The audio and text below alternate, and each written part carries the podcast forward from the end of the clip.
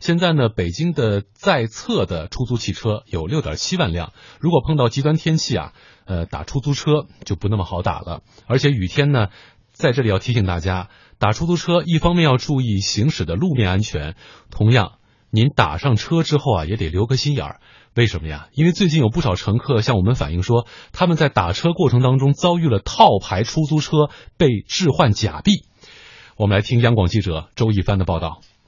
七月十八号，广东的曾女士来北京出差，在首都国际机场二号航站楼出租车等候区打了一辆车。当时我们就是在那个机场的那个出租车候车区那边，他就是正常的跟其他的那个出租车一起过来那个候客的。路上呢是有一个那个岔口，他可能是想绕路，其实已经错过了那个岔路口了。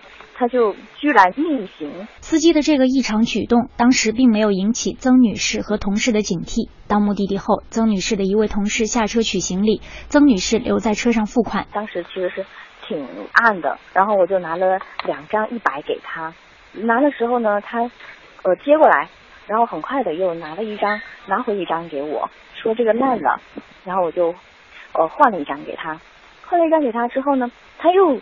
又接过来之后，又跟我说：“哎，这张呃又不行。”他说太新了。哦，当时我还以为说，呃，师傅是不是怕收到我的假钱？然后呢？呃，他拿回给我的那一张，我我又呃重新换了一张给他。曾女士索要小票之后下了车，过了一会儿，他们觉得之前的情况似乎有些异常，于是拿出被换的钱，发现是假币。我们不是打了小票吗？就拿出那个打出来的小票，我们还想说，呃，看试着能不能打上面小票上的电话来投诉他。然后我们打了那个交通运输的那个号码，然后。呃，那个客服人员就说您这个是呃，那个师傅是违法行为了，让我们建议我们去报案。嗯，网络搜索套牌出租车置换假币，大概每隔几天就会发生一起，严重的甚至曾经发生过严重交通事故以后司机逃逸的情况。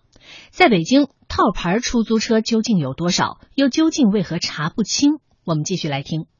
二零一三年和二零一四年，北京市交通执法总队查获了两千多辆套牌出租车，但是这只是北京套牌出租车极小的一部分。此前对套牌出租车有管辖权的北京交通执法总队工作人员透露，数量很多。记者辗转联系上一个在网络出售套牌出租的司机，啊，北京正规的六万六千辆嘛，可能一万多辆都少的，那老多了，你可能抓贼去。现在路上跑没事儿，现在出手没听说怎么查，你就是你就把把那几几个大地方躲过去就没事儿。我反正天天就这么跑。这个司机说自己就是开套牌出租的，计价器、顶灯一应俱全，车身进烤漆房烤过，谁都看不出来。就是北京可能出租车啊，啥啥都不缺。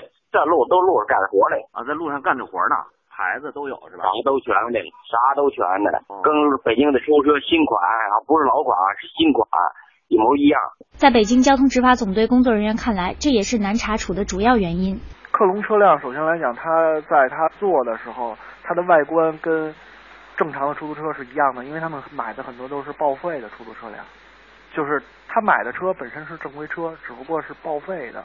人家通过一些其他的渠道，那个我们没法左右。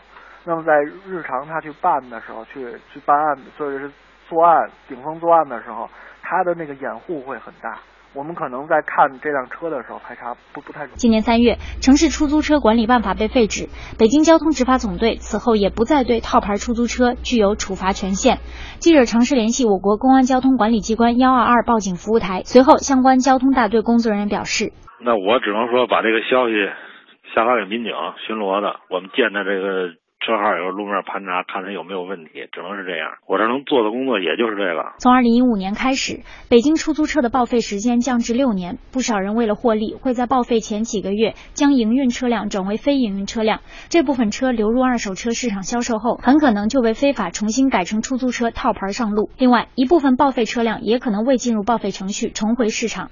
套牌出租猖獗，难以查处，究竟是谁的失职？中国之声将继续关注。